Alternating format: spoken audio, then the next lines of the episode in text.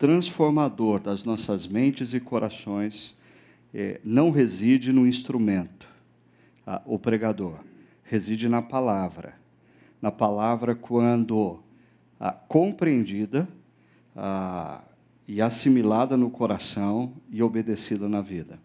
E eu espero que nessa noite a palavra de Deus tenha esse efeito na vida de cada um de nós que estamos aqui presentes e aqueles que estão nos acompanhando à distância. Nós começamos na semana passada essa série, A Menina de Vermelho, uma analogia da nossa missão.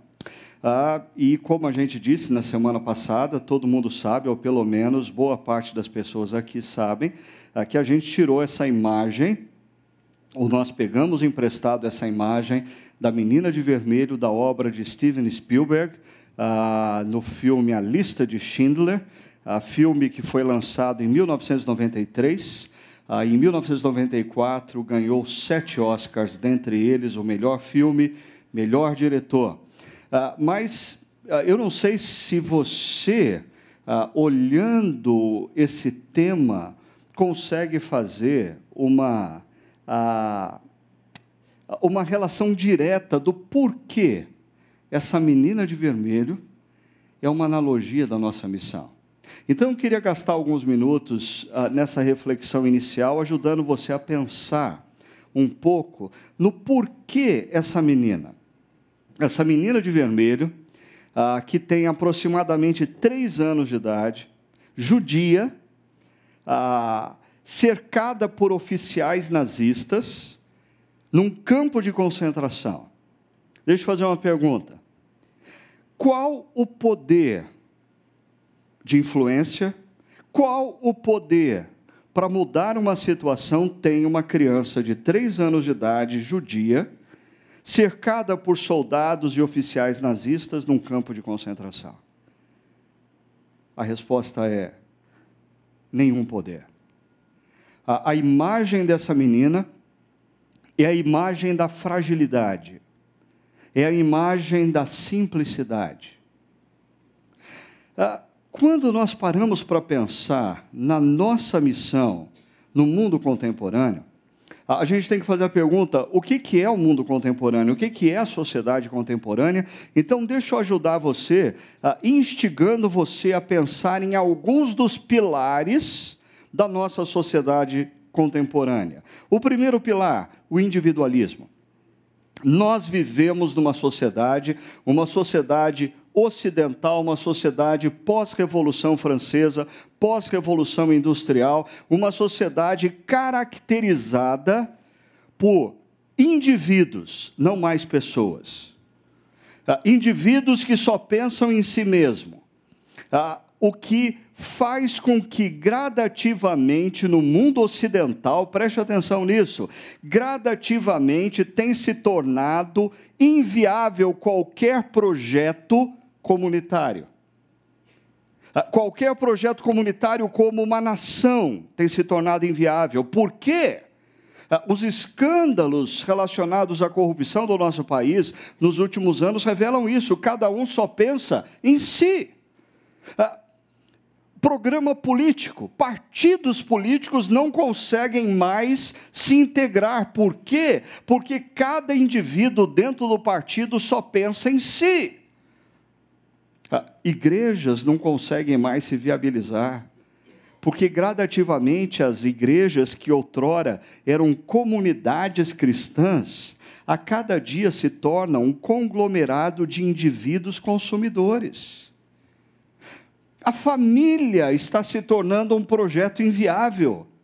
Por quê? Porque não se, não, nós estamos nos tornando pessoas incapazes de pensarmos juntos, decidirmos juntos, sonharmos juntos. Cada um tem o seu sonho, tem a sua forma de pensar e quer fazer com que a vida seja a reprodução disso o casamento.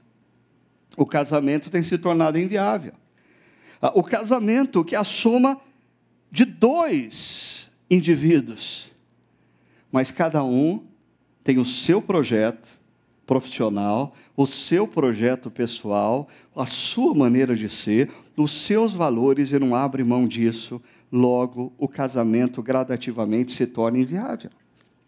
Um outro pilar, uma outra, um outro pilar da sociedade contemporânea, o hedonismo.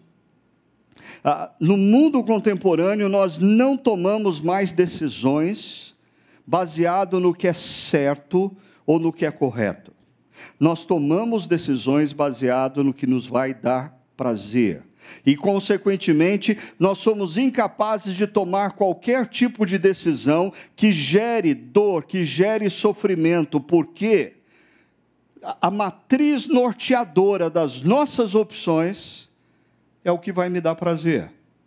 Individualismo, hedonismo e um terceiro pilar da nossa sociedade contemporânea, o imediatismo. Quando você anda pelas ruas de uma cidade, você percebe nas estruturas das ruas da cidade ah, toda essa filosofia imediatista que nos envolve e que nos rege. Ah, os fast foods.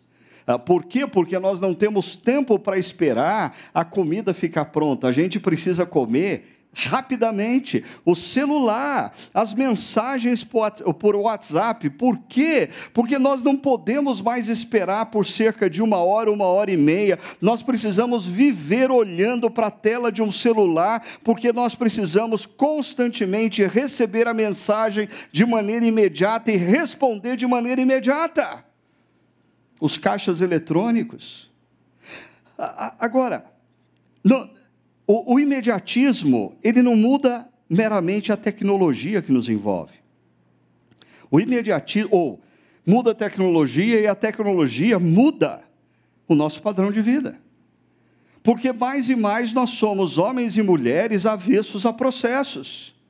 Tudo que demanda tempo e perseverança, a gente aborta. Um quarto pilar de sustentação do pensamento contemporâneo, o relativismo. Nós vivemos no mundo pós-verdade. Não existe mais verdade absoluta.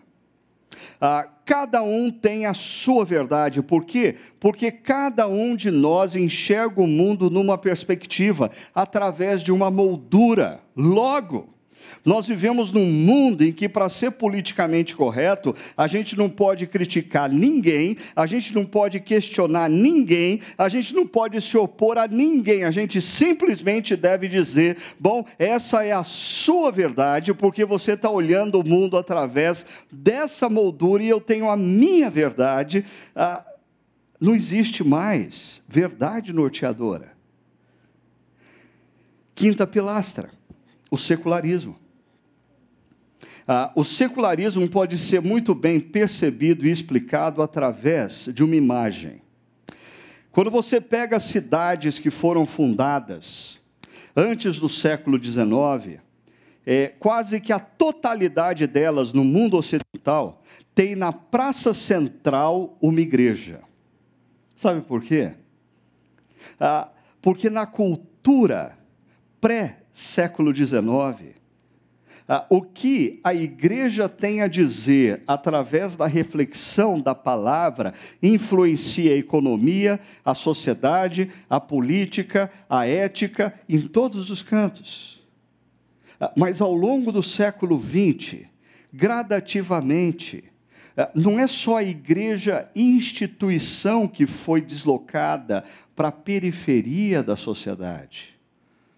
A palavra de Deus o que nós cristãos entendemos como revelação foi questionado e gradativamente deslocado para o departamento de religiosidade humana que reside na periferia do mundo.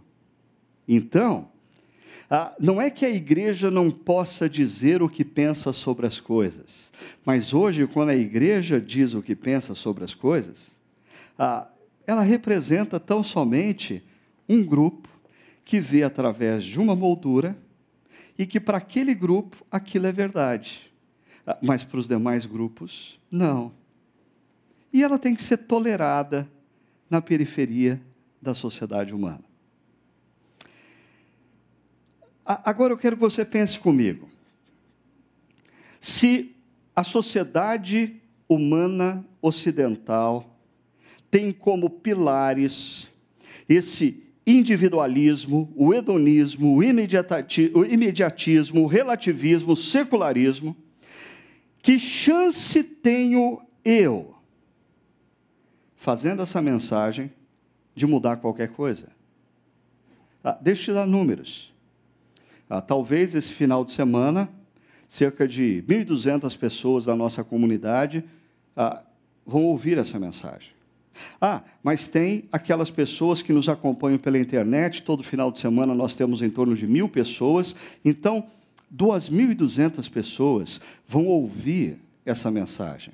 Ah, mas ao longo do mês, nas próximas três semanas, quem sabe algumas pessoas acessem o nosso site ah, e vejam a mensagem, reflitam sobre a mensagem. Ah, talvez ah, nas próximas três semanas, três mil, quatro mil pessoas façam isso, e aí no final do mês nós temos cerca de seis mil pessoas que ouviram essa mensagem. Quem sabe essa mensagem vai transformar a nossa cultura. Bom, como como que a nossa mensagem pode fazer qualquer diferença? Lutando contra as megas estruturas da comunicação, sejam elas as mais institucionalizadas, que criam filmes fantásticos, que criam séries fantásticas, que apoiam lançamentos de livros, de música, de moda, quer sejam os meios, as novas mídias mais alternativas, aonde, por exemplo, o youtuber brasileiro que tem o maior número de seguidores, ele tem 12 milhões de seguidores. Eu, simples e mero pastor de uma comunidade, de uma cidade de Campinas, eu levo um mês para alcançar cerca de 6 mil pessoas. Nesse mesmo instante, esse youtuber pode estar fazendo uma postagem dizendo o que ele está falando é bobagem. E 12 milhões de pessoas estão recebendo. A igreja tem alguma chance de mudar essa cultura? Ah, mas deixa eu to tornar a coisa um pouquinho mais séria. Ah, porque alguns cientistas sociais, olhando ah, para esse mundo pós-verdade, esse mundo altamente individualista, hedonista, consumista e tudo mais. Ah, eles, eles acreditam que em cerca de duas ou três gerações, a fé cristã vai estar extinta. Já aconteceu na Europa, está acontecendo nos Estados Unidos e gradativamente está acontecendo no Brasil o grupo religioso que mais cresce no nosso país é o grupo daqueles que deixam de frequentar igrejas.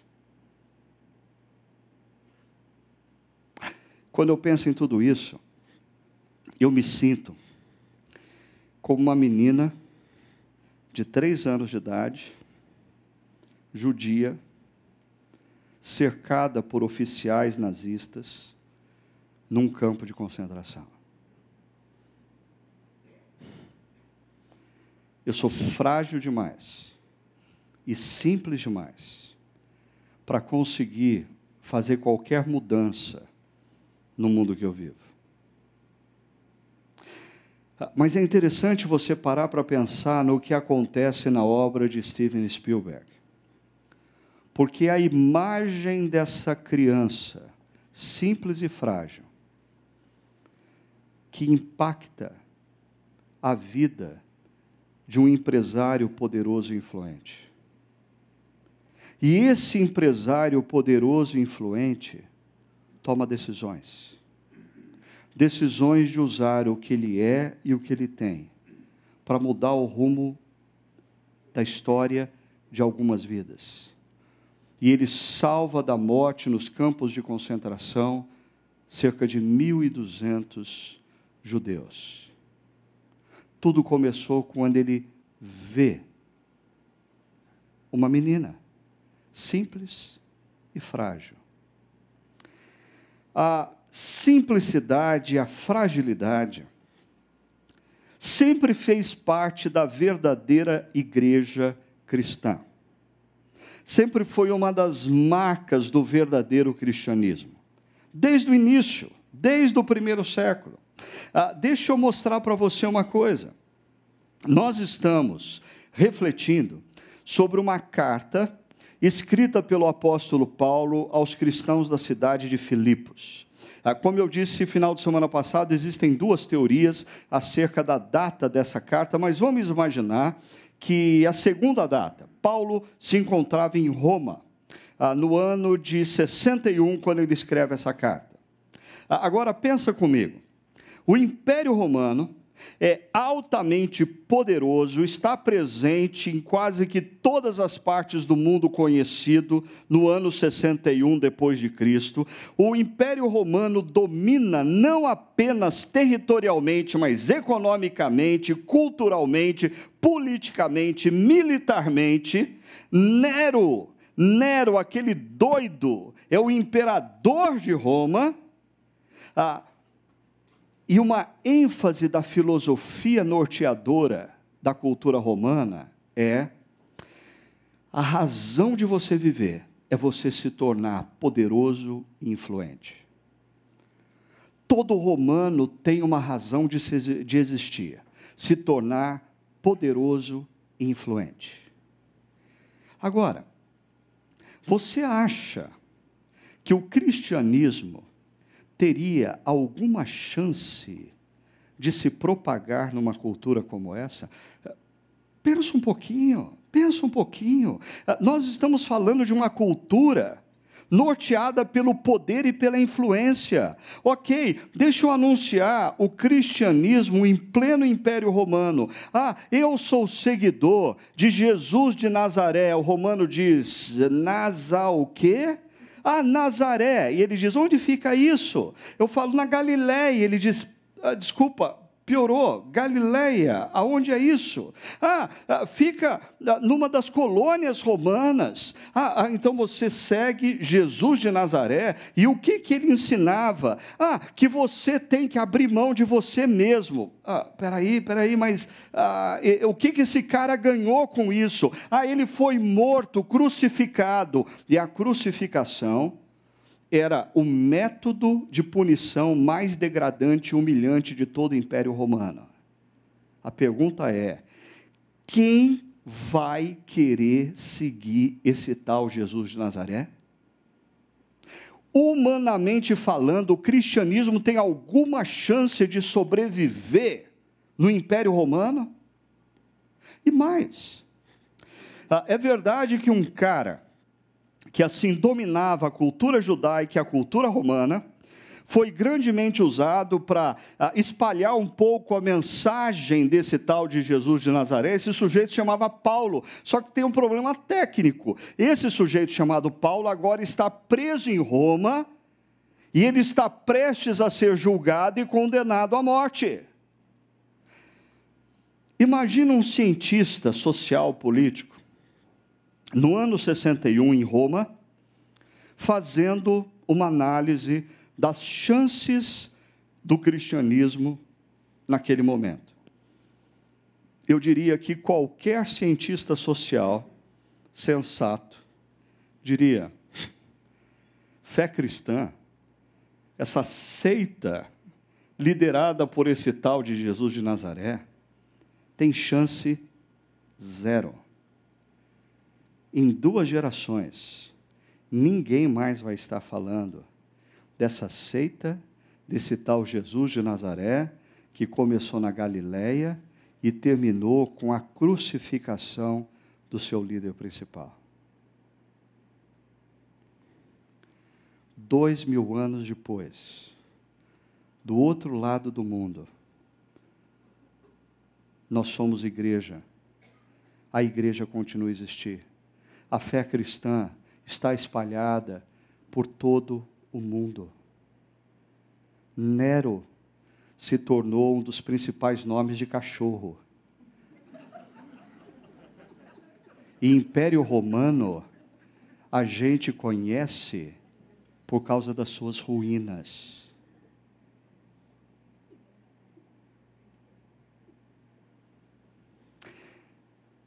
Eu não sei se você está aqui é, convidado por alguém e cheio de ceticismo acerca da espiritualidade cristã, mas eu convidaria você a ponderar nesses fatos. Porque a espiritualidade cristã, humanamente falando, tinha tudo para não virar. E o Império Romano tinha tudo para prevalecer. E esse é só um dos episódios ao longo de 20 séculos em que a fé cristã tinha tudo para desaparecer. E ela permanece. E ela continua transformando a vida de homens, a vida de mulheres e fazendo diferença na história. A, a, a fé cristã parece essa menina judia de três anos de idade num campo de concentração cercada por soldados e oficiais nazistas. Ninguém aposta nela. E, de repente, estranhamente, ela é usada para transformar vidas e mudar o rumo da história. Quando o apóstolo Paulo fala sobre isso na carta aos Filipenses, ele nos apresenta um modelo, Jesus. E ele faz uso de uma, possivelmente uma canção, que era muito conhecida pelos cristãos ah, ah, na, na, na, no primeiro século de cristianismo, ele incorpora no texto essa canção, e eu queria mostrar isso para vocês. Paulo diz assim: Seja a atitude de vocês a mesma de Cristo Jesus, que, embora sendo Deus, não considerou que o ser igual a Deus era algo a que devia apegar-se, mas esvaziou-se a si mesmo, vindo a ser servo, tornando-se semelhante aos homens. E sendo encontrado em forma humana, humilhou-se a si mesmo e foi obediente até a morte e morte de cruz. Por isso Deus o exaltou à mais alta posição e lhe deu o nome que está acima de todo nome, para que o nome de Jesus se para que ao nome de Jesus se dobre todo o joelho nos céus, na terra e debaixo da terra, e toda língua confesse que Jesus Cristo é o Filho ou é o Senhor, para a glória de Deus Pai. Deixa eu voltar à primeira frase. Verso 5: Seja a atitude de vocês a mesma de Cristo Jesus. Uh, um dos, dos problemas que de vez em quando a gente se depara no estudo da Bíblia ah, é que ah, o que nós temos nas mãos, a Bíblia, traduzida para o português, ah, é uma tentativa heróica, ah, esforçada, determinada dos tradutores de trazer o conceito da língua original, que no caso do Novo Testamento era o grego, o mais próximo possível do correspondente na nossa cultura e na nossa língua portuguesa. Mas esse negócio nem sempre dá certo, porque muitas vezes uma palavra ou um conceito não tem um correspondente exato. E aqui a gente tem um exemplo disso. Essa palavra que, ou esse verbo que é traduzido por seja atitude, ele a palavra grega aqui traduzida é o verbo fronel. Ah, e o verbo fronel, ah, ele não fala de ação externa, mas sim de paradigma de mente.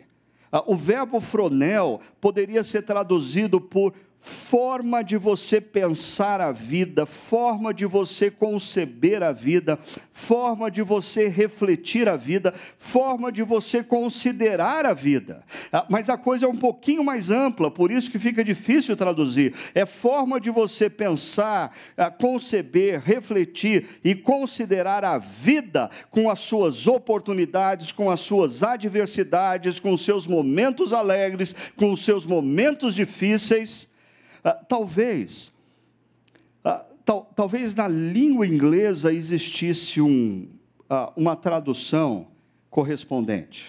Mindset. é quando você tem um mindset, através do qual você olha a vida. Ah, mas me acompanha no verso 5, porque o que o apóstolo Paulo está dizendo é que aqueles que são seguidores de Jesus deveriam olhar para a vida, deveriam enxergar as oportunidades da vida, as alegrias e as tristezas, as adversidades, através desse paradigma mental. Esse paradigma mental que Jesus teve.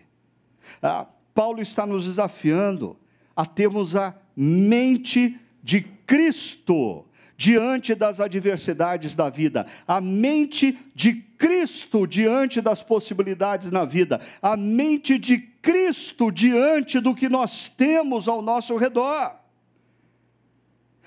Ah, e esse verbo, ele é tão importante nessa carta que Paulo escreve aos Filipenses, que isso fica evidente no fato de que quando você pega todos os textos escritos por Paulo, ele vai usar esse verbo fronel 23 vezes, em todos os textos. Em Filipenses, que é, um, que é uma cartinha de quatro capítulos, você assim lê numa sentada, quatro capítulos, ele usa por dez vezes esse verbo. Ou seja, 42% das ocasiões em que ele faz uso da palavra se encontram nesse livro, nessa carta. Ah, essa pode ser a, a chave para você compreender uma coisa. O apóstolo Paulo, quando escreve essa carta, ele está sofrendo, ele está enfrentando uma adversidade, é, é, ele está lidando com problemas, ele está sendo injustiçado, ele está sendo caluniado.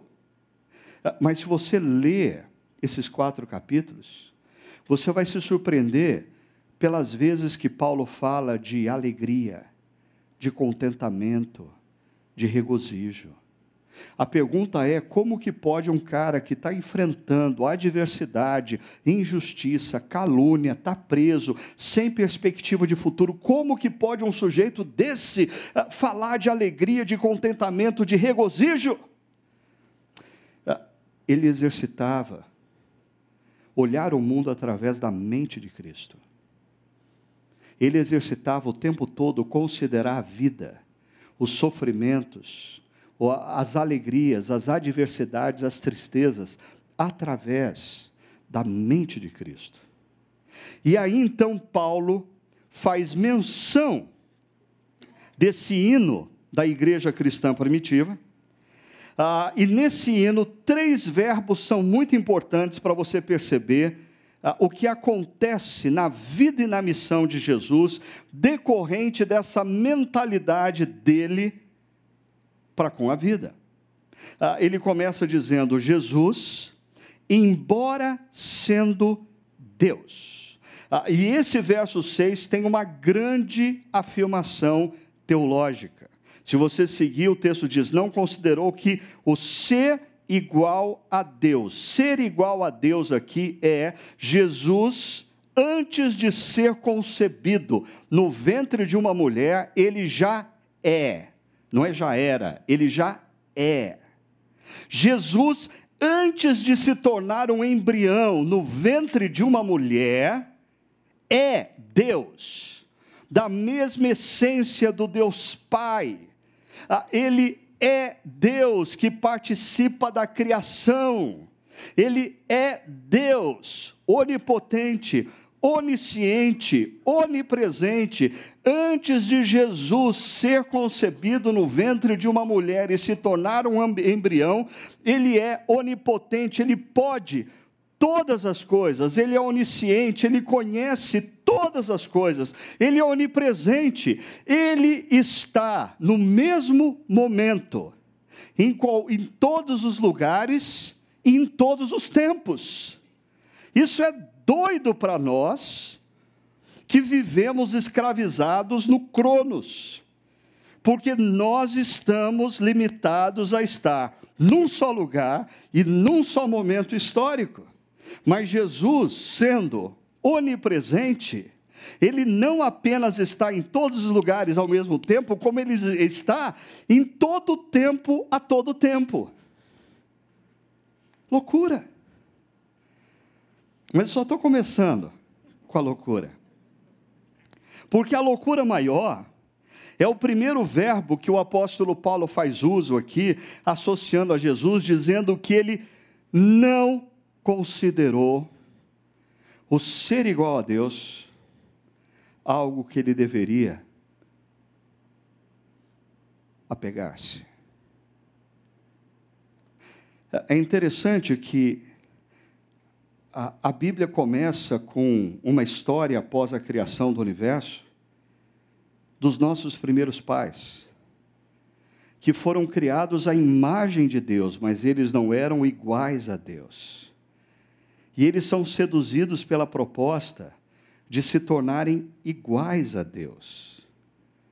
E toda maldição vem sobre nós porque os nossos primeiros pais quiseram se tornar iguais a Deus.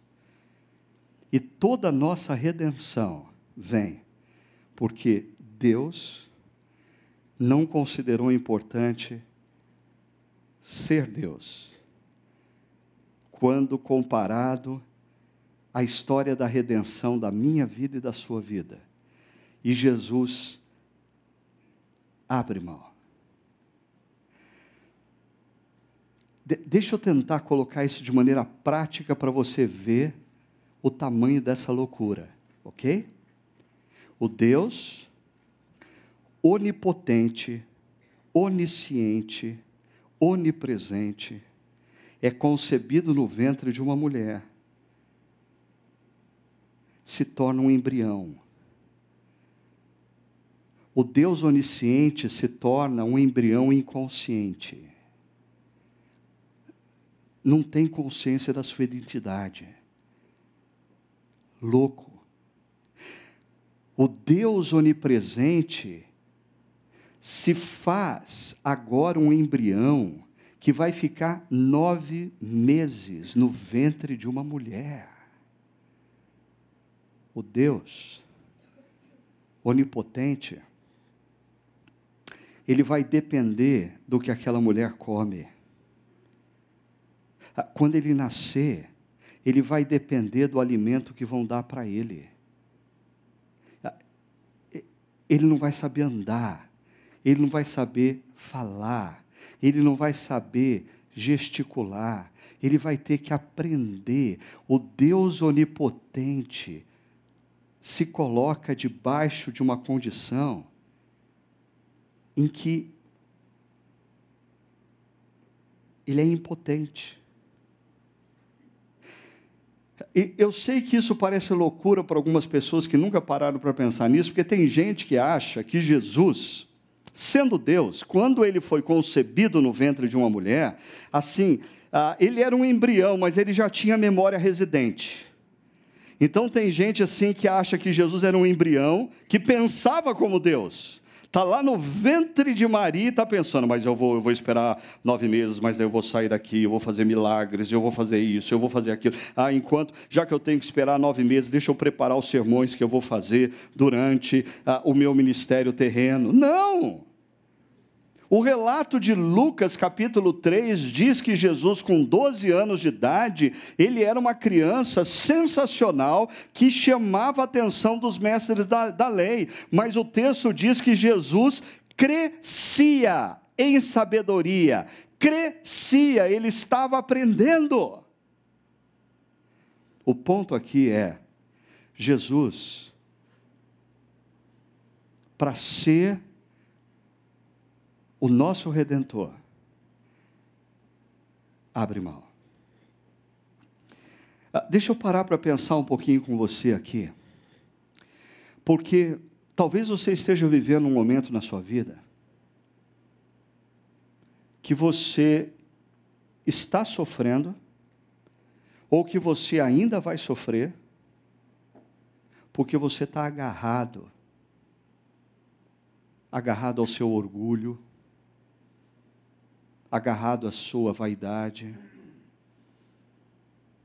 agarrado ao seu status, agarrado ao seu passado que você já conquistou. E quando você se torna seguidor de Jesus, você precisa aprender com Ele a ser alguém capaz de abrir mão. Mas o segundo verbo intensifica isso, ele não considerou, por isso ele abriu mão, e o verso 17 diz: Mas esvaziou-se a si mesmo. Ah, o verbo fala de uma atitude intencional de Jesus. O que, que significa isso? Jesus não foi esvaziado, Jesus se esvaziou. Ah, e deixou ah, pontuar para você de maneira muito clara o que significa isso. Talvez um dos momentos da vida de Jesus em que torne mais claro o que significa que ele se esvaziou. Ele não se esvaziou da, da, da, divindade, ele se esvaziou das prerrogativas de ser Deus, ele se esvaziou do título de ser Deus, ele se esvaziou dos poderes divinos para se tornar servo. Qual é o relato que isso fica mais claro? A última ceia. Jesus envia os seus discípulos para fazer a logística, organizar a última ceia. Só que os discípulos, quem era responsável, comete um erro cultural assim tremendo ah, numa ceia ah, ou num jantar, naquele tempo, se fazia necessário um escravo, um escravo que estivesse na entrada da casa para lavar os pés dos convidados. Por quê? Porque naquele tempo, primeiro, ninguém tinha banheiro em casa. Ah, os banhos eram público. Segundo, ninguém tomava banho todo dia. Mas terceiro, mesmo que os discípulos tivessem tomado banho exatamente antes de vir para aquele lugar, as estradas eram empoeiradas e quando as pessoas chegavam no lugar da refeição, elas tinham os pés sujos, quarto lugar e terrível. Não eram mesas altas, eram mesas baixas, talvez da altura deste palco, onde as pessoas comiam debruçadas sobre uh, um dos braços e com os pés do lado do visitante mais próximo, do lado do companheiro mais próximo. Então imagina a cena, você debruçado, degustando um bom jantar com Jesus, mas bem do teu lado tem um pé sujo, imundo. E os discípulos sabiam que um erro logístico foi cometido. Mas nenhum deles acha que deve assumir a posição do escravo. E a surpresa deles é quando Jesus, o Mestre, o Deus Criador dos céus e da terra encarnado. Pega uma toalha, pega uma bacia com água e começa a lavar os pés dos seus discípulos. E os pés dos discípulos não estavam assim limpinhos como algumas cerimônias que a gente vê para encenar esse negócio. Os pés deles estavam imundos. Ele se faz escravo.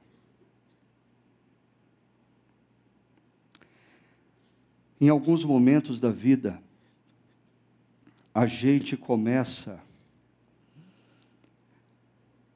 a viver a partir do que a gente acha que a gente merece.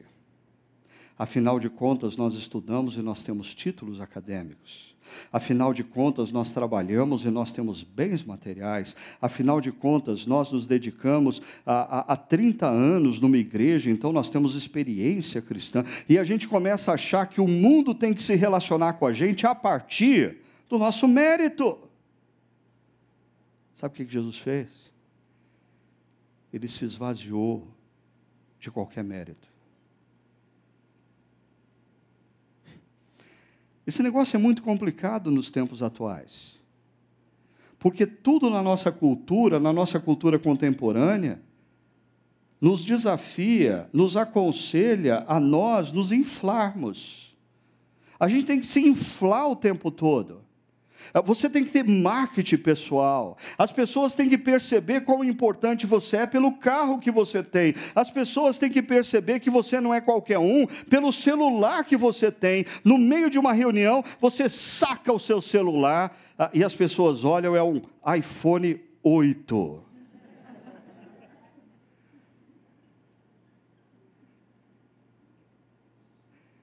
Nas redes sociais, a, a gente tem que tirar foto do momento que a gente está bonito. Ninguém tira foto no momento que acorda. A, a gente tem que tirar foto uh, do, do, do prato do restaurante fino. Ninguém tira foto do pão com manteiga e café na manhã. Porque não infla. Só infla se você construir uma imagem que as pessoas começam a pensar que você é tudo aquilo que você quer que as pessoas pensem que você é, mas você não é. Você começa a construir a sua persona e não a sua pessoa. A nossa sociedade contemporânea é um mundo de personas. E a grande crise é que depois de anos e décadas, o indivíduo não sabe mais quem ele é. Ah, é isso que acontece muitas vezes com artistas, com cantores. Ah, uma pesquisa feita pela ESPN Internacional ah, falando sobre o que acontece com grande parte dos jogadores de futebol americano pós-aposentadoria e em torno de 10 a 15 anos, muitos deles já perderam tudo, se tornaram alcoólatras, por quê? Porque no momento da fama, eles investiram toda a energia na persona, e depois que eles não são mais midiáticos, eles não conseguem mais se relacionar com a pessoa. E é interessante a gente pensar que Deus não ama a nossa persona. Ah, você já parou para pensar que Deus não ama o teu perfil no Facebook? Deus ama você. Deus ama a pessoa que você tenta esconder através da persona que você cria. Deus ama quem você é e não quem você tenta ser ou quem você constrói através das habilidades que Ele deu para você. Porque o que eu sou eu não sou, eu, Ricardo Agreste, eu não sou um comunicador. Eu não sou um pregador. Eu sou Ricardo Agreste, que Deus me deu dons para ensinar. Se Deus me tirar esses dons, os dons não são meus. Você não é um grande músico, você não é um grande empresário, você não é um médico excepcional, você não é um advogado fora da média. Você é um homem, uma mulher que Deus presenteou com dons. Eu acho que de tempos em tempos na vida, a gente precisa se esvaziar. Porque senão a, a pressão interna cresce demais. E a gente começa a acreditar que a gente é o que a gente não é. De tempos em tempos você tem que intencionalmente dizer: eu vou me esvaziar. E eu não estou falando aqui de momentos na vida em que você quebra a cara e alguém te fura e aí você é esvaziado e você se sente mal, down, vazio, mas não porque você se esvaziou, mas porque você foi esvaziado pelas circunstâncias da vida. E o último verbo diz: e sendo encontrado em forma humana, humilhou-se a si mesmo. Deixa eu dizer uma coisa, para mim, em 30 anos como pastor, eu acho que uma das coisas mais complicadas que eu percebo na vida ah, de muitos cristãos é que, na medida em que eles crescem ah, dentro da comunidade cristã, ouvindo o sermão, ouvindo estudos bíblicos, ao invés deles se tornarem mais obedientes, muitos deles ah, empacam. Empacam. E, e tudo por uma razão. Eles criam um mecanismo de racionalização. Ah, eu não entendi. Ah, então, assim, ah, ao invés de você obedecer o que você já entendeu, ah, pastor, pastor, será que a gente podia conversar um pouco sobre Gênesis capítulo 1? Eu estou há 20 anos na igreja, mas eu, eu nunca entendi direito aquele texto. como é que. Você podia dar um, um, estudo bíblico sobre Apocalipse? Eu não consigo entender Apocalipse. Mark Twain já dizia que as coisas que mais preocupavam ele não eram as coisas que ele não entendia acerca da Bíblia, mas as coisas que ele já entendia. É, e, e, pode parecer tolo, mas, por exemplo, quando a gente fala de humildade, emerge um monte de racionalizações. Oh, esse conceito de humildade é complicado, porque, eu, por sinal, eu sempre li na Bíblia acerca de humildade, eu nunca entendi direito humildade. Ah, e, de fato, isso faz, às vezes, a gente chamar de humilde uma pessoa que não é humilde. Por exemplo, o sujeito é tímido, e a gente chama ele de humilde. Né? Não, vem aí, canta. Não, não, não, eu não, eu não, não sei cantar. Não, vai, vai, prega. Não, não, não, eu não quero. Não, vai lá, dá o aviso, vai lá na frente. Não, não. E a gente fala, pô, mas aquele sujeito é humilde. Não, ele é tímido. E ele pode ser por dentro um arrogante, vaidoso, orgulhoso, e a gente chama de humilde, mas ele é tímido. Pior ainda, o sujeito vive uma crise crônica de baixa autoestima. Ninguém me ama, ninguém me quer, eu não sirvo para nada. E a gente chama o cara de tímido. Ele é doente, ele não é tímido. É. Ele não é tímido.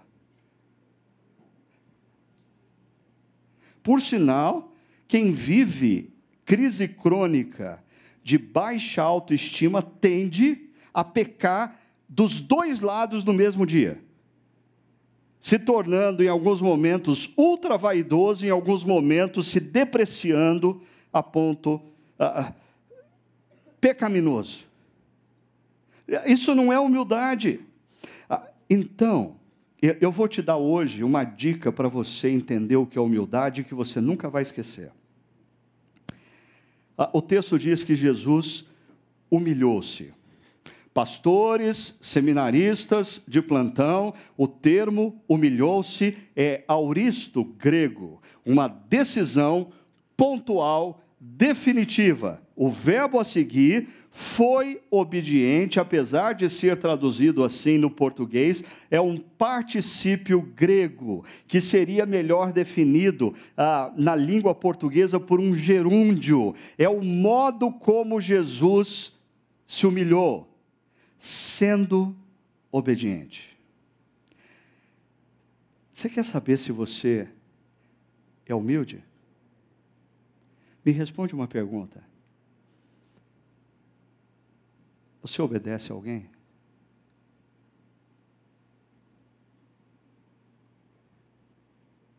É estranha essa pergunta no auditório de adultos, né?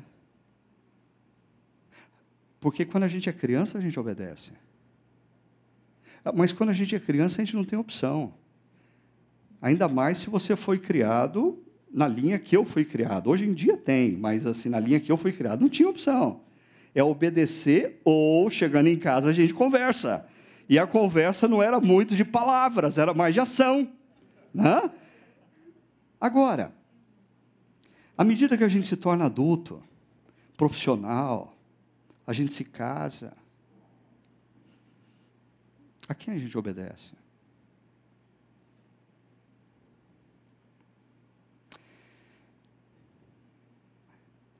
Você obedece o líder da sua equipe de trabalho?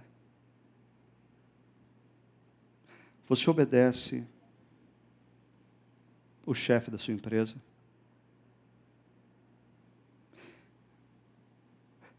Você acolhe em obediência o que o seu pastor, que necessariamente não sou eu, ensina acerca da palavra.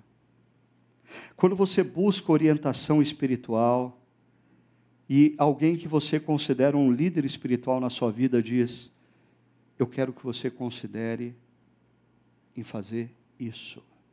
Você segue.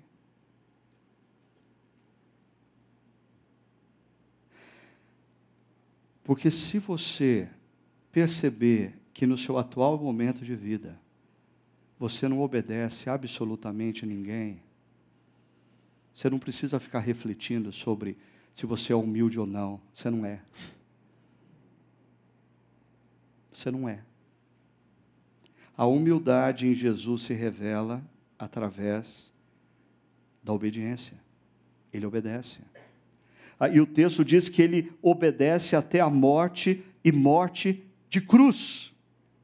Jesus abre mão, se esvazia e se humilha em obediência.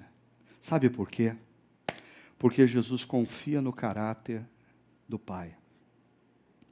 Jesus abre mão do que ele é na eternidade entra na história, se esvazia, ou seja, ele vem para a história sem carteirinha para provar que ele é Deus. Então ele não pode dar carteirada durante 33 anos. Ele vai sofrer e ele não tem direito de puxar a carteirinha e dar carteirada. Sabe com quem você está falando? Sabe quem eu sou? Sabe o que eu tenho? Não! Ele se esvazia e ele se humilha em obediência. Sabe por quê? Ele confia no caráter do Pai.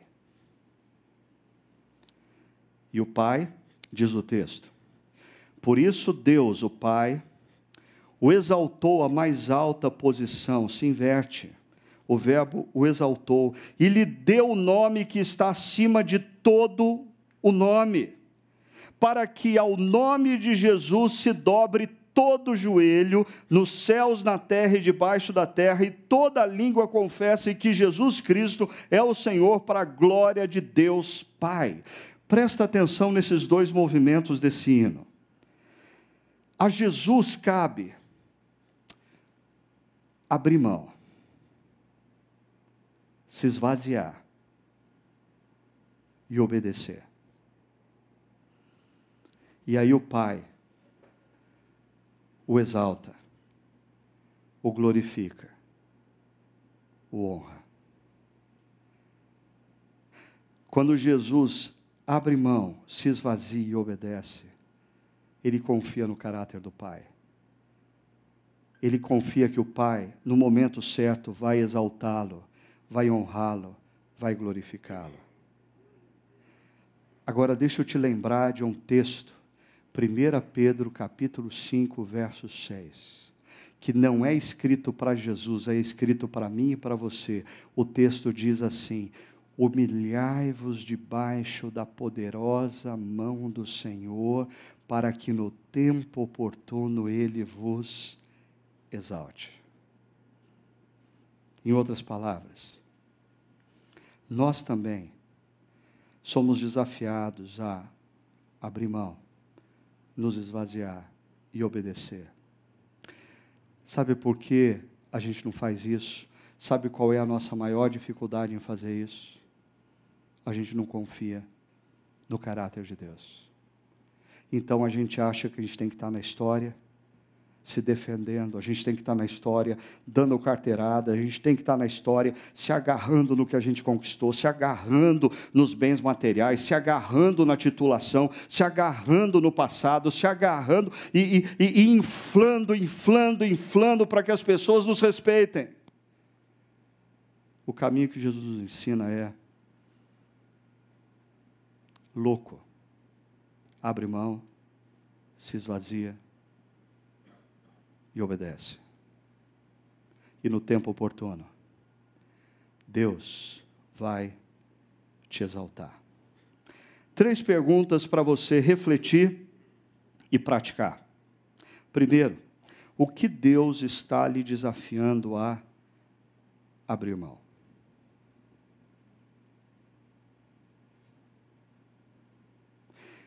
talvez exista alguma coisa na qual você esteja tão apegado, tão apegado, tão apegado, que isso está prejudicando a sua vida, ou talvez esteja prejudicando a sua família, mas você não abre mão disso porque você tem medo do que vai acontecer na sua vida se você abrir mão disso, e você está tão apegado a isso, e, e, e não abrir mão implica em você não se tornar a pessoa que Deus quer fazer de você, não se tornar a pessoa que Deus quer usar na história.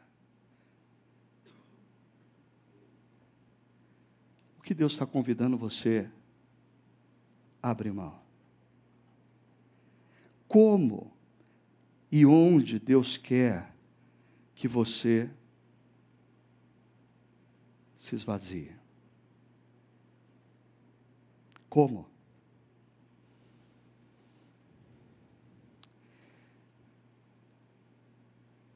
Talvez Está na hora de você se esvaziar numa briga que tem demorado já anos com um amigo, na família, seja o que for. Está na hora de você se esvaziar, achando, confundindo os dons que Deus te deu com a pessoa que você é. é. Talvez esteja na hora de você se esvaziar nas redes sociais. Pegar assim hoje à noite um, um alfinete e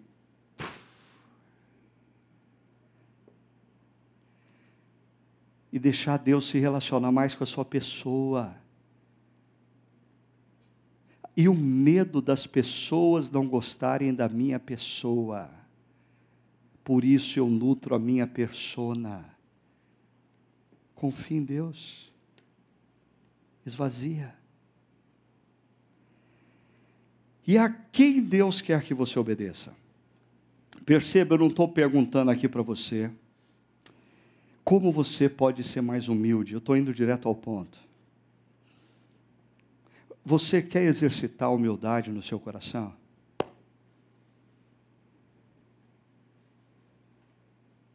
Decida quem são as pessoas que você vai obedecer.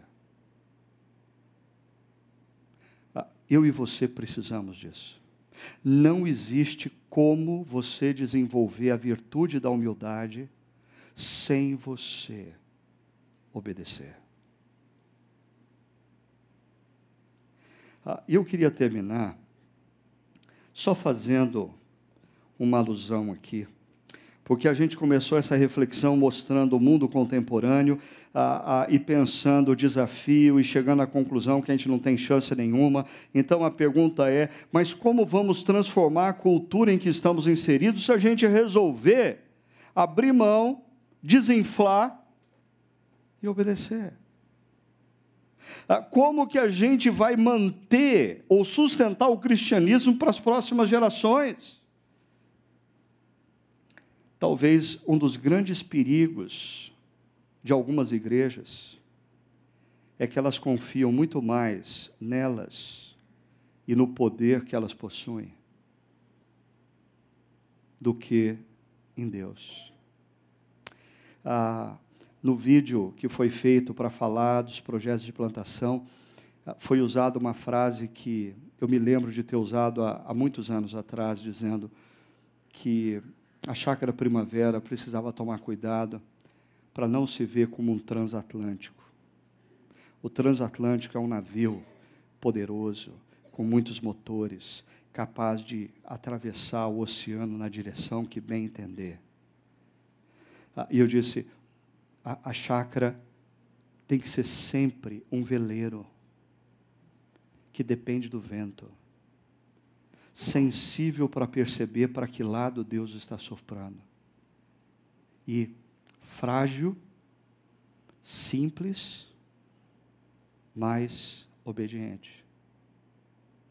Como o cristianismo vai permanecer e a cultura vai ser transformada na medida em que a gente aprender a se colocar nas mãos de Deus, se desapegando, se esvaziando e obedecendo. Loucura. Loucura. Mas o primeiro louco que fez isso foi Jesus. E, e se você é discípulo dele, você tem que tomar decisões hoje que façam de você mais parecido com Ele. Eu queria convidar você para fechar os seus olhos, enquanto a nossa equipe de louvor vem aqui à frente. E eu queria convidar você para um momento de oração, de reflexão sobre a sua vida. Faça dessa canção que você vai ouvir nesse momento a sua oração. Não perca esse momento, não. Esteja na presença de Deus. Busque a presença de Deus. Deixe Deus iluminar sua mente e o seu coração, mostrando para você o que Ele espera de você diante da nossa reflexão nessa noite. Vamos estar em oração.